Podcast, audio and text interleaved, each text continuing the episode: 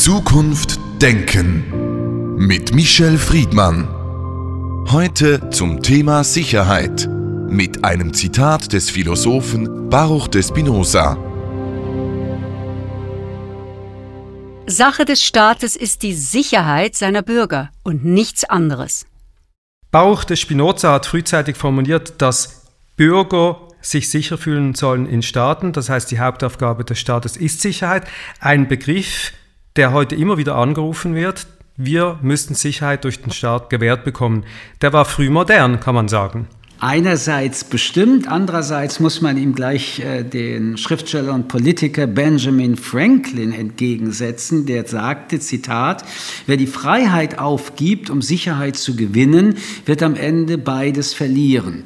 Was Franklin uns damit nochmal sehr deutlich macht, ist, Sicherheit ist nicht ein absoluter Wert, der über alle anderen Werte äh, steht, sondern in einem Spannungsfeld mit Freiheit und anderen Fragen, Fragen immer wieder abgeglichen werden muss. Ja, der Staat, das ist unstreitig, hat seine Berechtigung nur und erst und nur solange, wie er die Sicherheit der Bürger, die äußere wie die innere, gewährleisten kann.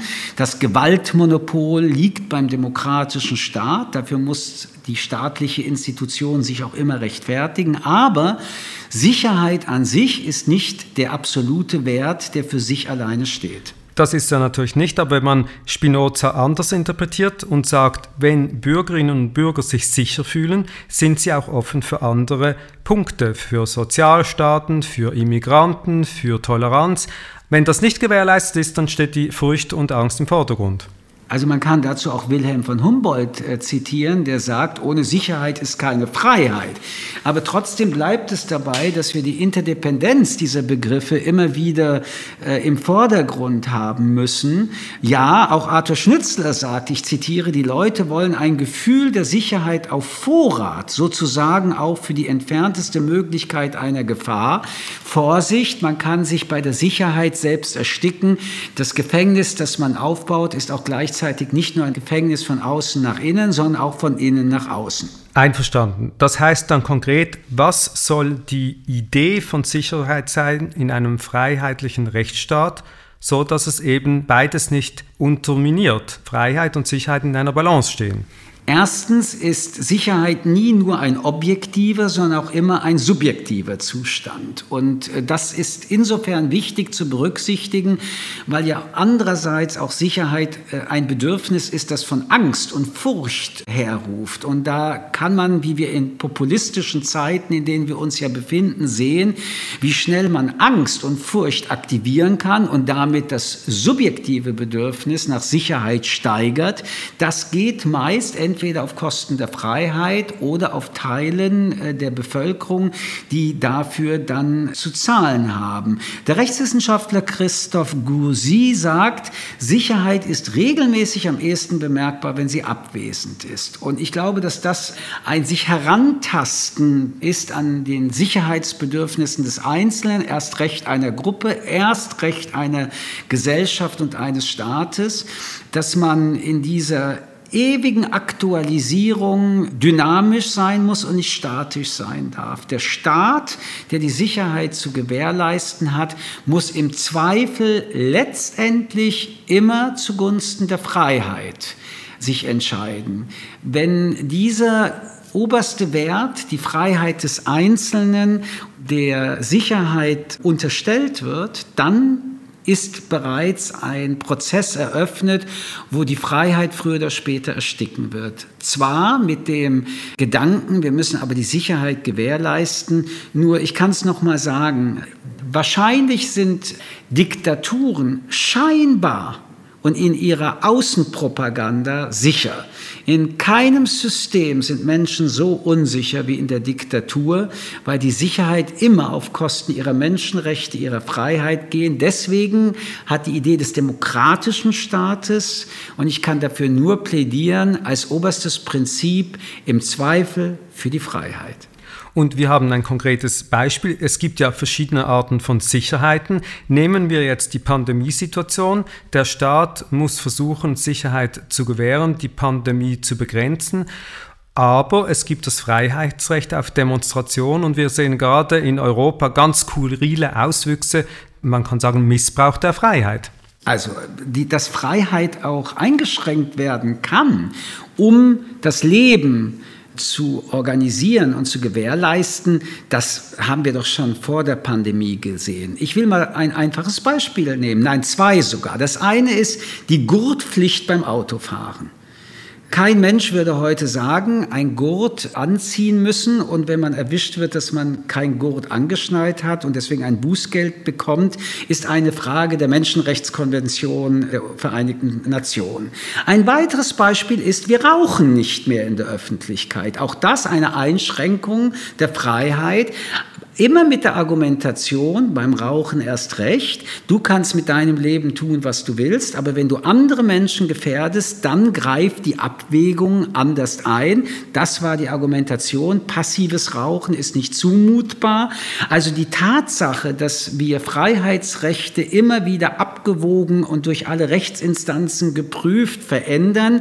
Es kann übrigens auch sein, dass in 30 Jahren die Gurtpflicht wieder abgeschafft wird. Dann ist das auch ein demokratischer Prozess. Prozess ist nicht bei Corona das Allerneueste. Es ist auch bei der Corona-Diskussion wichtig und richtig, die Maßnahmen des Staates nicht nur im Verhältnis der Rechte untereinander abzuwägen, sondern es gibt einen zweiten äh, Teil, der immer wieder geprüft werden muss, nämlich die Verhältnismäßigkeit der Maßnahmen. Also stimmt die Maßnahme in der Verhältnismäßigkeit mit dem Problem, das sie bekämpfen will. Nichtsdestotrotz Solange wir in rechtsstaatlichen Systemen leben, wo sowohl die Exekutive, die Judikative, auch das Parlamentarische sich immer wieder kontrollieren und Menschen demonstrieren können, ist dieser Konflikt, ist dieses Spannungsfeld zu ertragen. Man muss darauf hinweisen, dass alle die, die der Meinung sind, dass die Freiheitsrechte eingeschränkt sind, dank der Freiheitsrechte, die eben doch nicht eingeschränkt sind, demonstrieren können. Das ist sicher richtig und dennoch kann man das nicht immer dann anführen, wenn man Notstandsargumente anführen sollte. Es gibt ein Zitat von Albert Einstein, was sich auf die Wirklichkeit bezieht, ist nicht sicher und was sicher ist, ist nicht wirklich. Und diesem ambivalenten Verhältnis ist vielleicht mal wichtig zu definieren, wie die Sicherheitsfunktion eines Staates wenn sie eben abwesend sein soll, auf der einen Seite, wie Sie sagen, aber dann doch präsent sein soll im Hintergrund, wie soll die umgesetzt werden, sodass das Verhältnis stimmt? Wir können das in abstrakten äh, Thesen gerne diskutieren. Ich glaube aber nur, um nochmal dann Einstein zu zitieren, dass das Zitat, was sie eben angesprochen hat, auch für uns gelten würde. Die Idee der Freiheit ist ja auch eine Idee, dass der Staat sich maximal aus meinem Leben zurückhalten soll. Gleichzeitig ist aber auch der demokratische Staat ein sozial solidarischer Staat.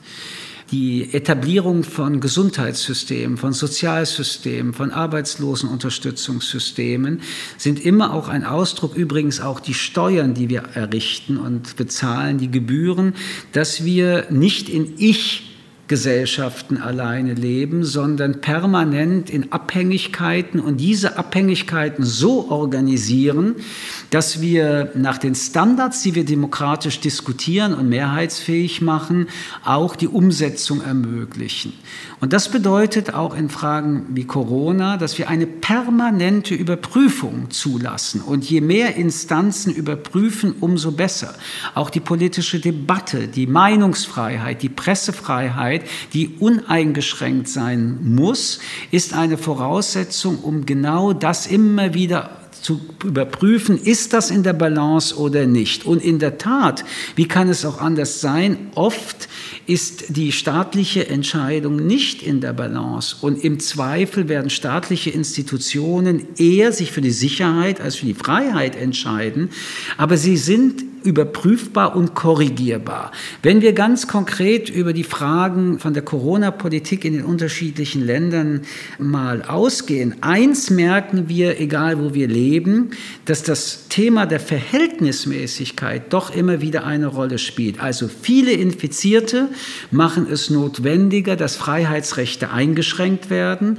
Und es gibt eigentlich kein einziges demokratisches Land, das nicht versucht, dies immer wieder zu aktualisieren. Schauen wir uns mal eher Brasilien an, schauen wir uns China an, da gibt es überhaupt keine Abwägungen. Der Staat entscheidet und die Bürger müssen folgen. Diese Asymmetrie, die gibt es natürlich. Die Frage ist, was wäre das Alternativ dazu? Anarchie, Chaos oder gäbe es ein System, das irgendwie dazwischen steht und funktionieren würde ohne Waffengewalt, ohne Sicherheitsobrigkeit des Staates? Jetzt stellen Sie aber mehrere Fragen gleichzeitig, vor allen Dingen ohne Waffen. Das ist ja die Frage, die wir noch gar nicht andiskutiert haben, nämlich das Thema Sicherheit im Sinne der Sicherung von Außengrenzen, militärische Sicherheit. Und an dem Punkt müssten wir uns noch einmal dann auf Reset zurückholen, um die Fragen von Grenzen, um die Fragen von Abgrenzungen, um die Fragen aber auch von Angriffs und von Verteidigungsmomenten und ihre Sicherheit und Verteidigung für die Bevölkerung äh, zu diskutieren, wobei wir immer wissen, dass Ursachen und Wirkungen von Fragen des Krieges und der Gewaltakte, auch der Aggressionen von Ländern untereinander äh, sehr selten auf ihren Ursprung zurückgedacht werden können. Aber um auf das Grundthema nochmal zurückzukommen, die Frage der Anarchie, also eine Gesellschaft, in der es überhaupt keine Systeme gibt, wo wer oder was auch immer, wem auch immer irgendetwas äh, nicht nur vorschreiben kann, sondern auch mit der Autorität einer demokratischen Legitimation dann Gewalt antun kann, eine solche Gesellschaft ist in der Theorie oder in der Utopie bestimmt diejenige, wo sich das Individuum am ehesten verwirklichen kann. Aber jetzt kommen wir zu den Fragen, die dann doch nicht ausschaltbar sind in der Realität. Das Individuum an sich hat keine Möglichkeit zu überleben. Wie sich Kollektive organisieren, schon in dem Wort steckt es drinnen, setzt Zuverlässigkeit in Organisationsvereinbarungen voraus. Und damit diese wenn sie nicht befolgt werden, durchgesetzt werden, haben wir im zivilisatorischen Gedanken auch in der Politologie, in den Wissenschaften und auch in der Praxis eine Methodik entworfen, dass dort, wo der Staat das Monopol der Gewalt beansprucht, dieser Staat maximal kontrolliert wird, damit es nicht zu diesem Machtmissbrauch kommt.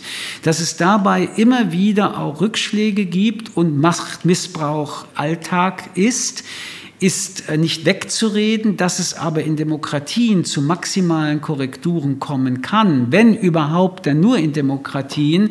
Das glaube ich, kann man auch aus heutiger Sicht zusammenfassen. Natürlich wäre der mündige Mensch, der sich aus Vernunftsgründen und weil er die soziale Intelligenz und die Empathie hat, so verhält, dass es eine Non-Verbal Organization gibt, um Sicherheit füreinander als ein Solidaritätsprinzip zu gewährleisten, äh, wünschenswert und in der Theorie äh, mit Sicherheit mit einem sehr dicken Buch zu einer interessanten Ideenfolge zu entwickeln.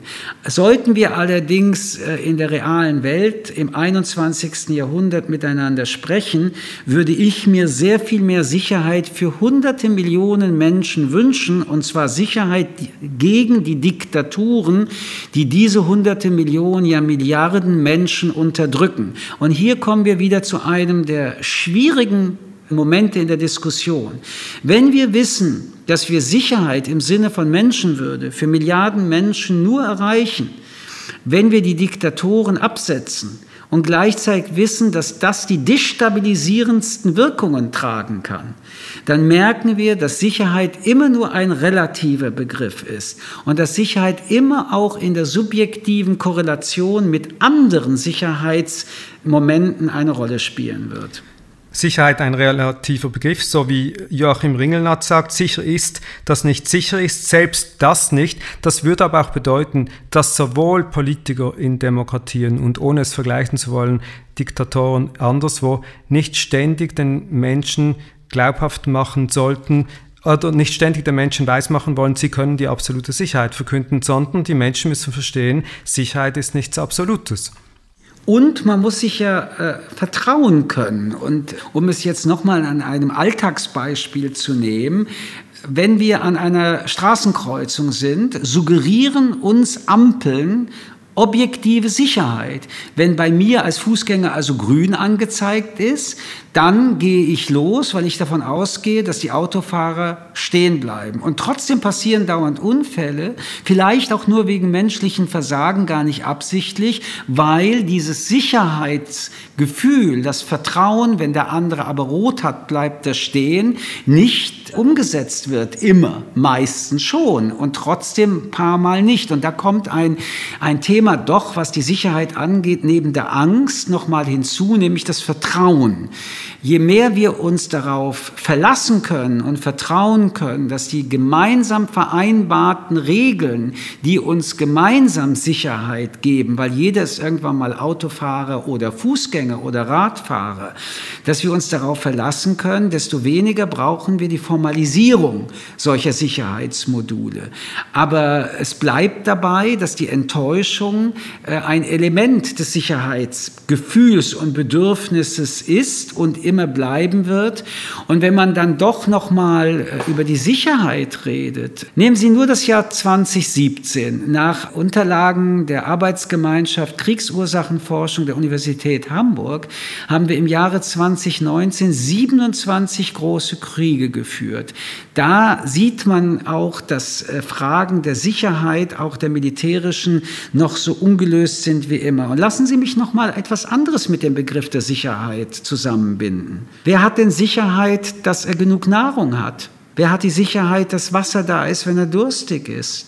Wir sind in vielen elementaren Fragen, wenn wir aus den unterschiedlichen Perspektiven der Welt diskutieren, bei existenziellen Unsicherheiten von Menschen, die teilweise 30 Kilometer laufen müssen, um einen Schluck Wasser zu trinken. Wir sind sicher in der westlichen, auch europäischen Welt, dass wenn wir den Wasserhahn aufmachen, das Wasser rauskommt. Für viele Menschen in dieser Welt ist das eine der größten Unsicherheiten jeden Morgen, wenn sie aufwachen.